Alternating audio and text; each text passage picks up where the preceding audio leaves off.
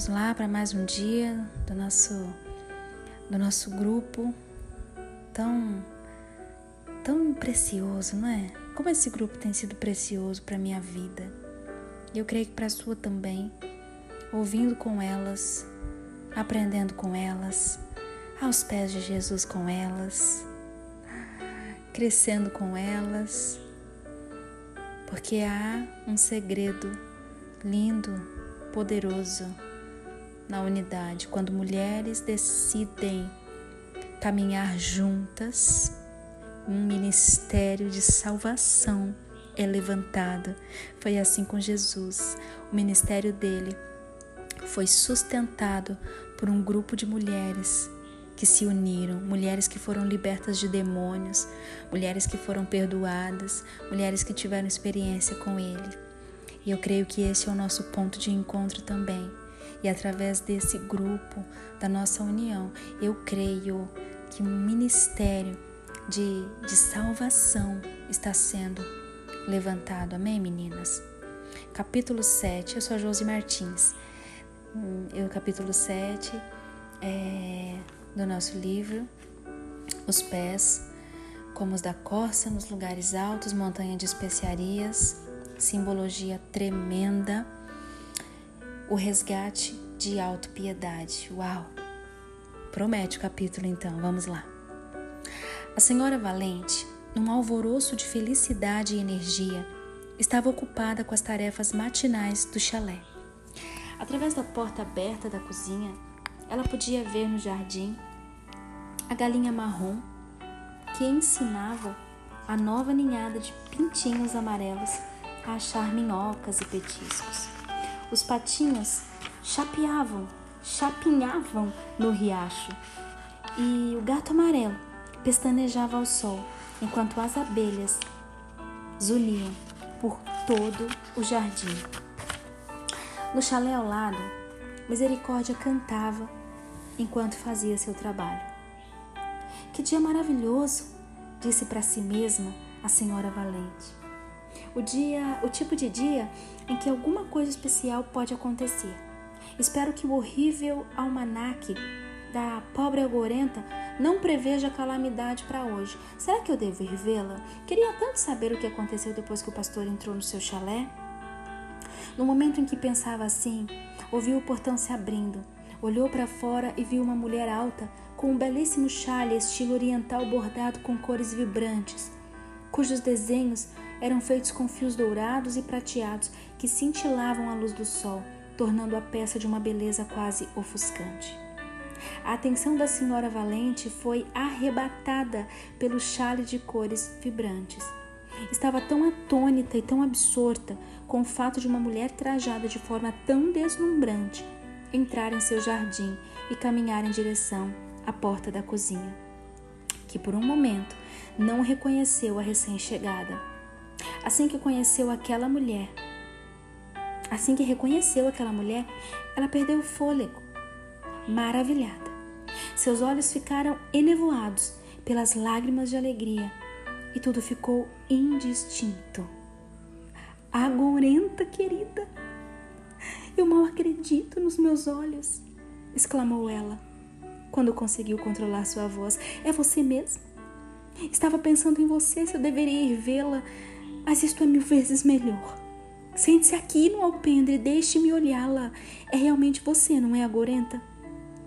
A senhora sombrinha Agorenta avançou, um pouco hesitante, aproximou-se da amiga de longa data e fez algo que nunca fizera desde que eram meninas.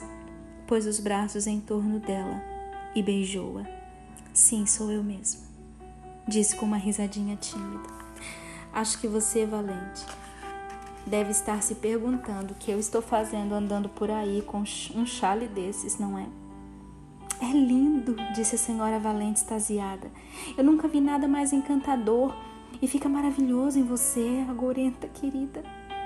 Você é tão alta e cheia de dignidade, exceto quando fica em si mesma, em si mesmada, e não abre mão do seu traje sem graça de viúva. Fico feliz em ver que você o deixou de lado, mas diga-me, onde conseguiu esse chale extravagante? O pastor me deu de presente, respondeu a senhora Gourenta. Disse que queria que eu usasse todos os dias. Caso contrário, minha querida Valente, minha tendência natural seria embrulhar esse chale lindo num papel de seda e guardá-lo como uma herança inestimável, algo para ser usado se tivesse coragem, apenas em dias de festa e em ocasiões muito especiais.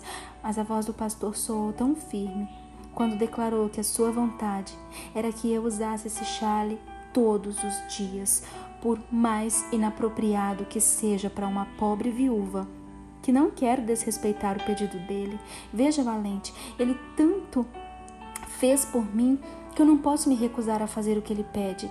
Ele escolheu-me, uma velha, triste como sou, para servir a ele, e falou de forma tão reconfortante com a pobre desanimada e comigo que realmente passamos a nos sentir como novas pessoas que estão voltando a viver.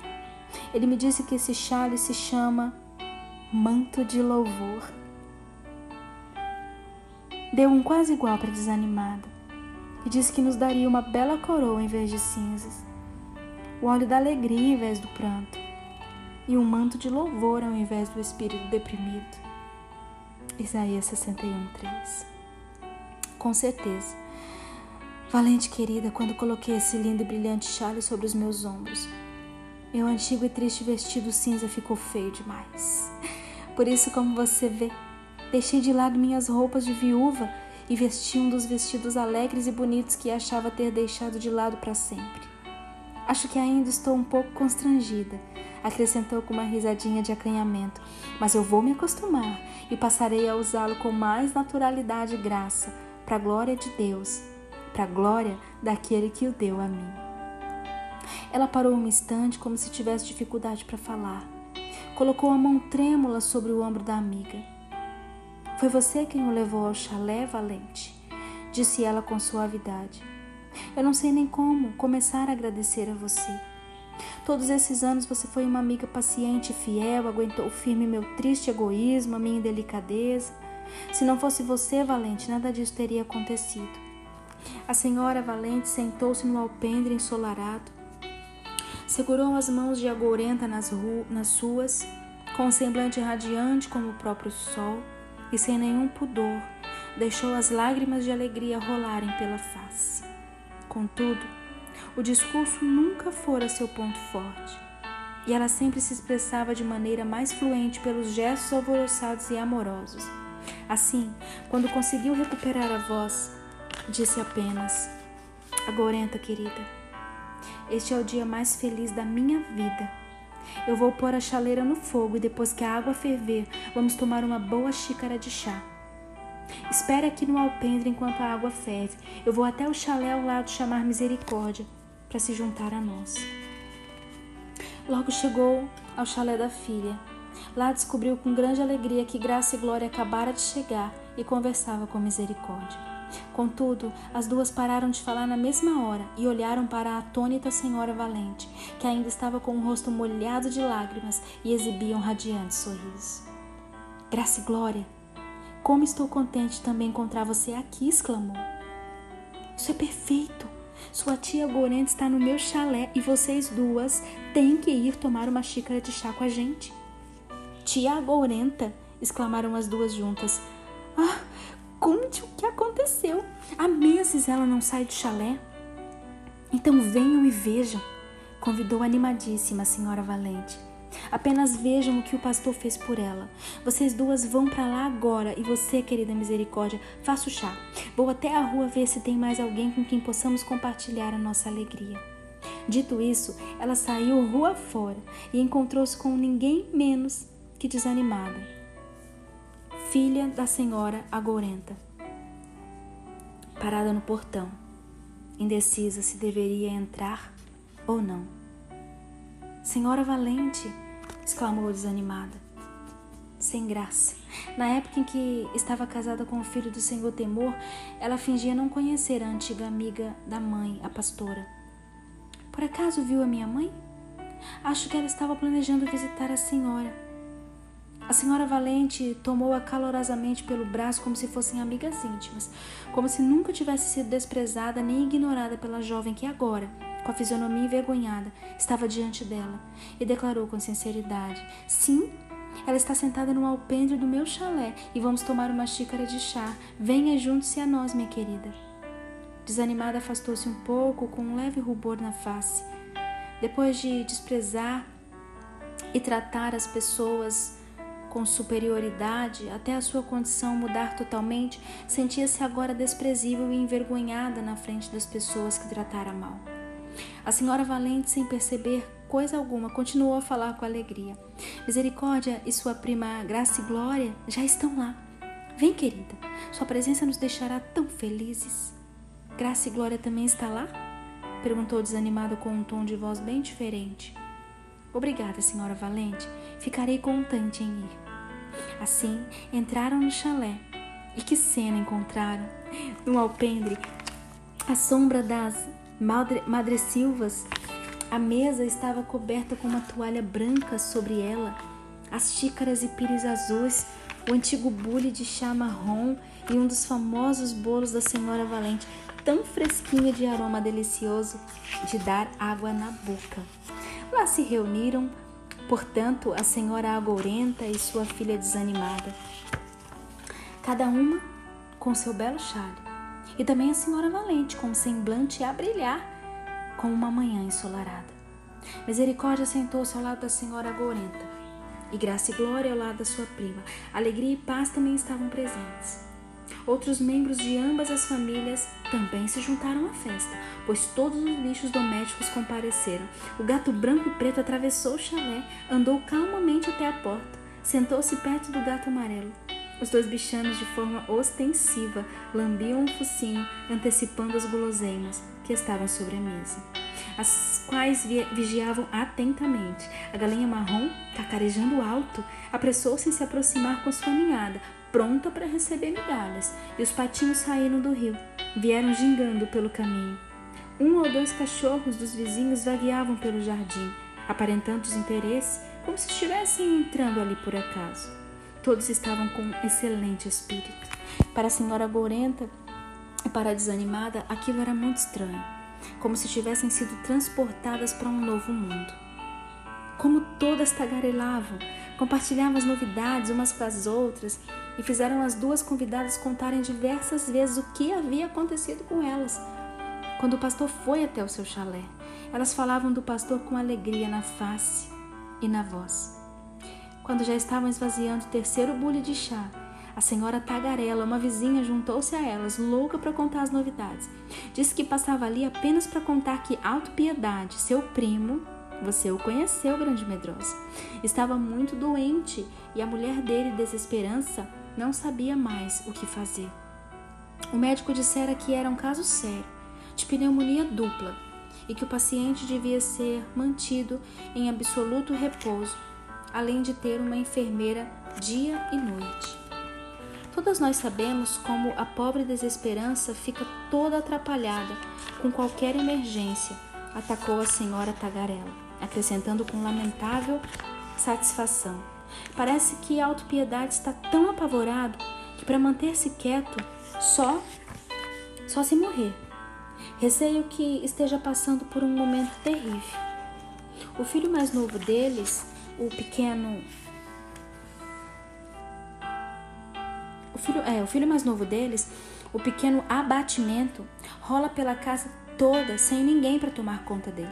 Fica no caminho de todo mundo, cai perto do fogo, Assim vai acabar morrendo queimado ou escaldado. Ele é um terror. Ninguém consegue fazer nada com ele. Não, obrigada. A senhora Valente, uma xícara de chá é mais que suficiente. Foi muito revigorante. Preciso ir. Muito obrigada. A senhora Tagarela dirigiu um olhar de curiosidade à senhora Gorenta e à sua filha, mas na verdade estivera observando disfarçadamente as duas o tempo todo, enquanto despejava sua história partiu para outro chalé, toda animada para contar as novidades, mas agora com mais um petisco no cardápio. Podia contar também que a senhora agourenta e a filha desanimada deviam ter dado uma fortuna em dinheiro, pois estavam enfeitadas e o estilo de vestir era o mais extravagante que ela já vira. Hum. Talvez tivessem forçado Sir Receio Poltrão a pagar alguma compensação financeira à esposa abandonada. E agora ela e a mãe andavam na moda. O, o grupo do alpendre ficou silencioso. Uma a uma trocaram olhares. A senhora Algorenta suspirou e disse: Meu pobre so sobrinho Alto Piedade, sua esposa Desesperança é a pior dona de casa que já conheci e não sabe absolutamente nada de enfermagem. Pneumonia dupla, exclamou desanimada com compaixão, e sem ninguém para cuidar dele, a não ser a sua desajeitada esposa. A casa está virada do avesso e aquela infeliz criança sem ninguém para fazer nada por ela, disse a senhora Valente. Isso é terrível. A autopiedade está apavorado, acrescentou Graça e Glória. Sei como isso é terrível e não há ninguém lá para lhe dizer uma palavra de conforto. A enfermeira da vila mora no fim do vale, informou desanimada, num tom de quem contribui para uma montanha de inquietações. Encontrei-a esta manhã, ela estava de bicicleta e disse que só voltaria à noite.